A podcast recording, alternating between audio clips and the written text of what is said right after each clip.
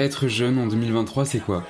Entre les études, le logement à payer, la gestion de son argent personnel et parfois même professionnel, c'est pas facile de s'y retrouver, non? Personne ne nous apprend à l'école la gestion de notre argent, les assurances santé, l'habitation. C'est difficile de trouver LA bonne solution. Avec la caisse d'épargne Aquitaine Poitou-Charentes, on a décidé de te donner la parole et de répondre à tes questions. Dans cette série, pas de tabou. Des conseillers sont là pour te répondre et t'aider dans ta vie personnelle, professionnelle et ta gestion d'argent. Au cours de 4 épisodes, on te donne la parole. Alors, Prêt à démystifier les tabous de l'argent quand on est jeune Salut à toutes et à tous, aujourd'hui bienvenue sur Etaflem pour la série spéciale L'argent chez les jeunes et on se retrouve dans l'épisode 2. Aujourd'hui j'ai le plaisir d'accueillir Dainora du coup euh, qui va nous euh, parler d'elle déjà. Bienvenue Dainora. Merci. Eh ben écoute, dans un premier temps, je vais te laisser te présenter. Qui es-tu? Ce que tu fais? Euh, Quel âge as-tu? Voilà. Alors moi, du coup, c'est Dainora. Je suis étudiante en stage en agence de com. J'ai 20 ans. Ok, donc tu es étudiante actuellement. Euh, quelle va être la problématique principale que tu vas rencontrer en termes d'argent en, premier, la problématique que j'avais, donc c'était euh, donc de financer mon, mes études tout simplement. Et euh, donc maintenant que j'ai contracté un prêt étudiant, le stress que j'ai, c'est de me dire que à la fin de mes études, si j'ai pas de boulot, si si voilà, admettons qu'il se passe quelque chose, on ne sait pas. Euh, comment ça se passe? Est-ce qu'il y a des gens qui peuvent m'aider? Euh, Voilà, c'est vraiment un stress euh, que j'ai et je pense que beaucoup d'étudiants ont. comment ça se passe? Tout simplement. Comment, en fait, l'après.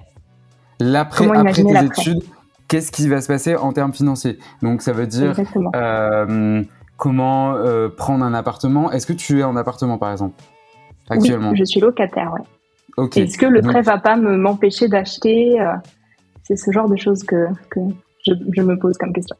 Tu as contracté un prêt euh, étudiant, mais il faut savoir que les prêts étudiants, du coup, euh, ne peuvent être remboursés qu'une fois euh, les études terminées. Donc, en tout cas, c'est le cas du mien. Je ne sais pas si c'est le cas de tous, mais c'est pas le cas de tous, il me semble. pour pas dire de bêtises, je veux pas m'avancer, mais je sais que j'ai des amis aussi qui ont contracté un, prêt étudiant. Et je sais la problématique, je, vois laquelle, laquelle c'est, et, ta question du coup, c'est comment rembourser un prêt quand tu débutes euh, dans la vie active, tout simplement, quand, une fois que tu as terminé tes études, alors que tu n'as tu n'as pas de salaire au départ. Et en plus, tu vas euh, commencer avec un salaire euh, minimum, évidemment. Et donc ta question, c'est du coup comment rembourser ce prêt sans avoir d'argent au final, si on résume grossièrement. Ok. Ok, d'accord. Ça bah, rassure. J'adore. non, non, je veux pas, je veux pas paraître, je veux pas paraître du tout pessimiste. Sache que il y a énormément de gens qui, qui, de jeunes qui contractent des, des prêts étudiants. Donc euh, tu n'es pas la seule dans ce cas. Et je pense que c'est une excellente question et que énormément de personnes euh, sur le podcast qui nous écoutent peuvent euh, et pourront se reconnaître au travers de, de, ton histoire. Alors du coup, pour répondre à la question de Dainora, je me retrouve avec Clara, donc enchantée Clara. Enchantée. Euh, Dainora qui a contracté un prêt étudiant, mais qui ne sait absolument pas euh, ce qui va se passer après, si elle va pouvoir le rembourser, enfin voilà. Du coup, est-ce que tu aurais des conseils pour Dainora? Oui, bien sûr.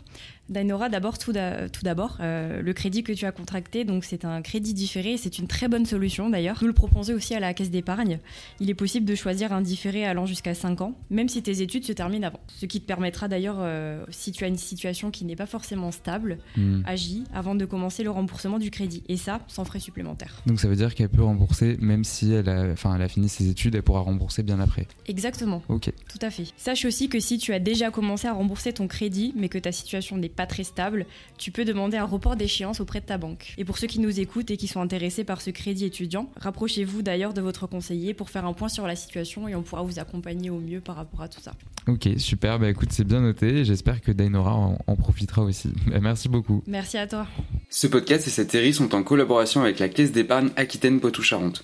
Tous les liens et ressources sont disponibles en barre d'infos.